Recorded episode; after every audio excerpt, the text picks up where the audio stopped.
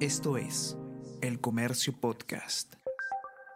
Hola a todos, ¿qué tal? ¿Cómo están? Espero que estén comenzando su día de manera excelente. Yo soy Ariana Lira y hoy tenemos que hablar sobre el Congreso y la Junta Nacional de Justicia, porque la Comisión de Justicia del Parlamento ha cambiado un informe para destituir a los miembros de esta entidad y esto ha generado muchísima polémica. ¿Por qué? ¿Y quiénes han votado a favor de este cambio que está generando tanta crítica? Vamos a conversar sobre todo esto y más a continuación.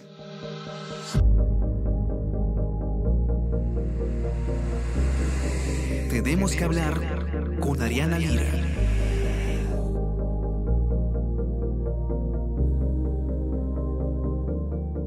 El día de ayer eh, los reflectores han estado puestos en el Congreso de la República, porque una vez más ha ocurrido, eh, se ha tomado una decisión muy cuestionable, eh, sobre todo respecto de la forma del procedimiento eh, que se ha realizado. Y no es un tema menor, porque lo que se ha dispuesto en este informe que se ha aprobado, que, ojo, falta todavía que se apruebe en el Pleno, se ha aprobado a nivel de comisión, digamos, es el primer filtro, lo que dispone es que se pueda destituir a los miembros de la Junta Nacional de Justicia, que es además una entidad que, como vamos a conversar, es fundamental para definir plazas de jueces y en general operadores de justicia y, por lo tanto no estamos hablando, como decimos, de, un, de un, tema menor. Eh, ha generado, por supuesto, muchísima indignación la manera en la que se ha aprobado este informe. Eh, básicamente lo que se ha hecho es, eh, de manera express, como acostumbra este Congreso,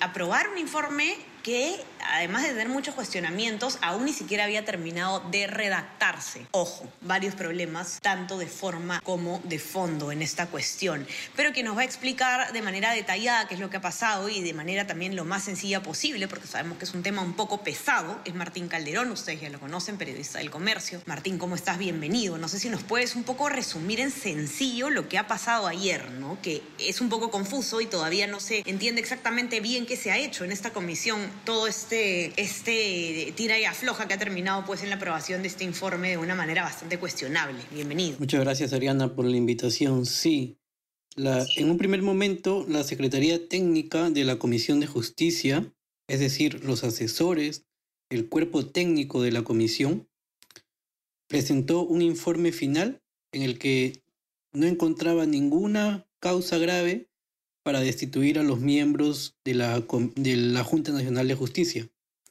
Eso fue en un primer momento, se presentó el informe final y como al mediodía del miércoles, los congresistas integrantes de esta comisión empezaron a debatir el informe para luego tener que someterlo a votación.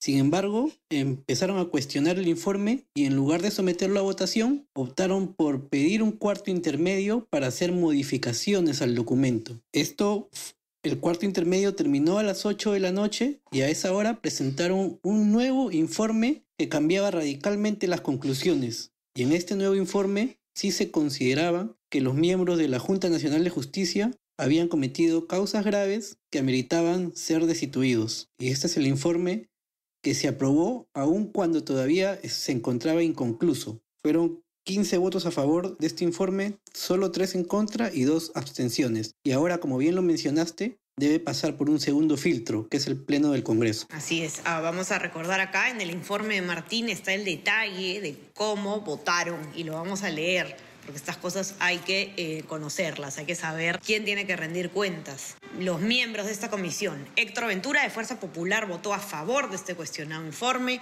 Luis Aragón, Acción Popular, votó a favor, José María Balcázar de Perú Bicentenario a favor, Flavio Cruz de Perú Libre a favor, Gladys Echaíz de Renovación Popular a favor, Américo Gonza de Perú Libre a favor, Patricia Juárez de Fuerza Popular a favor, Jorge Morante de Fuerza Popular a favor, María del Carmen Alba, no agrupada, expresidenta del Congreso, a favor, Marta Moyano de Fuerza Popular a favor, Adriana Tudela de Avanza País a favor, Elvis Vergara de Acción Popular a favor, Norma Yarro de Avanza País a favor, Rocío Torres Alianza para el Progreso a favor, Esdras Medina a favor, él es de Unidad y Diálogo Parlamentario. Pasión Dávila del Bloque Magisterial en contra. Eh, Ruth Luque de Cambio Democrático Juntos por el Perú en contra. Nieves Limachi de Cambio Democrático Juntos por el Perú en contra también. Y las abstenciones vienen de Lisbeth Juárez de Podemos y Janet Rivas de Perú Libre. Total, 15 votos a favor, 3 en contra y 2 abstenciones. Ahora, eh, Martín, podríamos conversar un poco sobre cuáles son, eh, digamos, acá hay dos temas, ¿no? El tema de forma, de cómo se ha aprobado esto que está tan cuestionado, y también el tema de fondo, ¿no? ¿Cuáles son los motivos por los que se está eh, alegando que se deberían remover a estos, a los miembros de la Junta Nacional de Justicia? Por un lado está lo que, lo que ya conversábamos, ¿no? Este procedimiento sin, digamos, hecho de manera rápida, votándose incluso eh, al caballazo, digamos, sin que esté redactado el texto. Eso de por sí es un problema y, lo han comentado distintos especialistas a lo largo del día.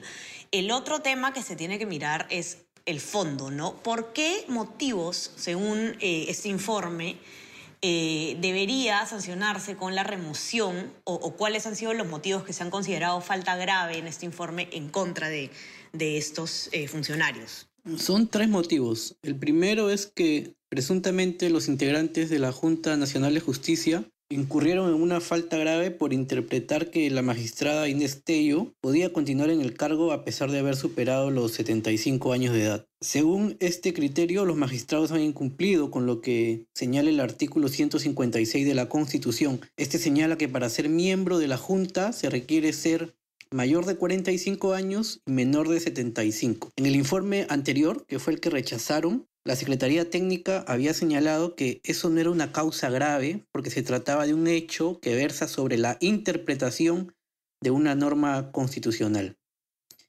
En el segundo caso encontraron causa grave por presuntamente incumplir con presentar un informe anual al Pleno del Congreso. Es decir, los, miembros de la Junta están obligados a presentar un informe al Congreso cada año. Lo que han encontrado es que la Junta lo entregó de manera no oportuna, es decir, de manera tardía. En el informe, y esto lo han considerado como una falta grave, causal de destitución.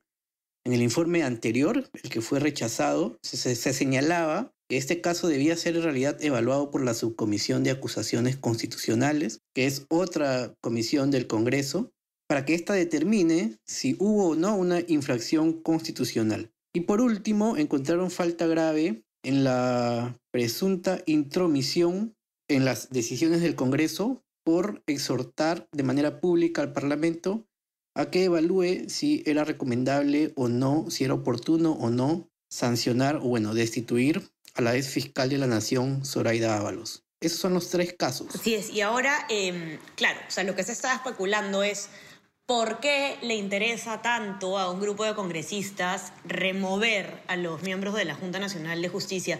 No sé, Martín, si nos puedes explicar un poco eh, cuál es la función de esta entidad y por qué podrían tener un interés pues, en, em, en cambiarlo, ¿no? Como bien tú lo señalabas, la Junta Nacional de Justicia se encarga de elegir a los, seleccionar y nombrar a los jueces y fiscales de todo el país. Es decir, es una institución importantísima en el sistema de justicia.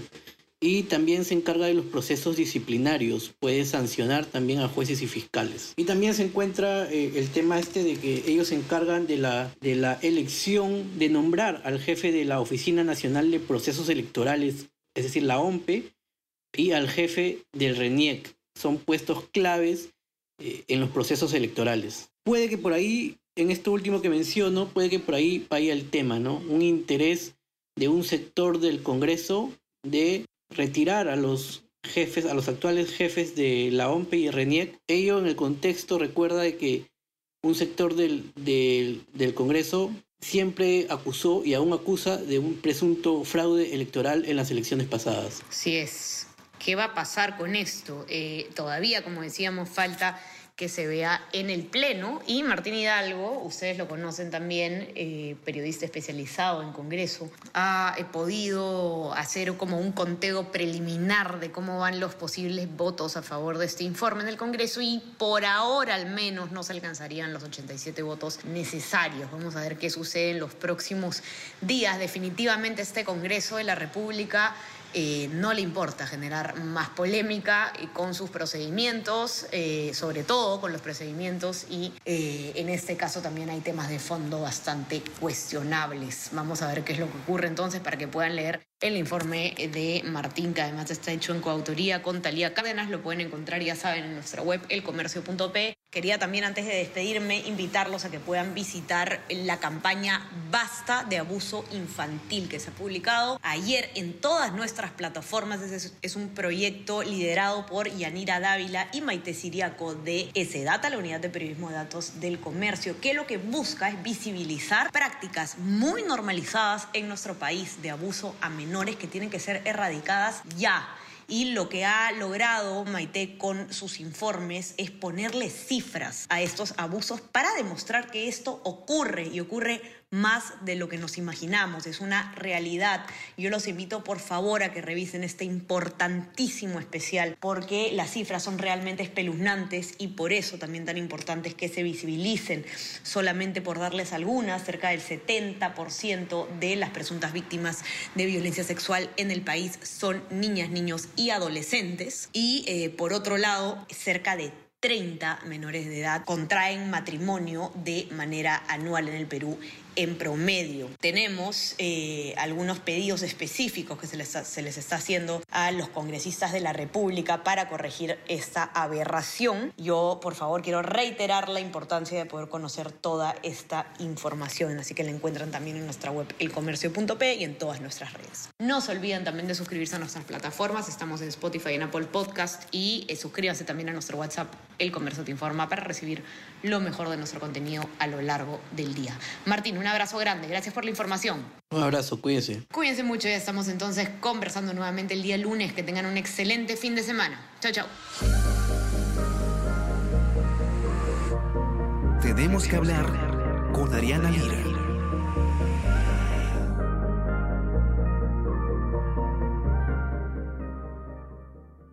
Esto es El Comercio Podcast.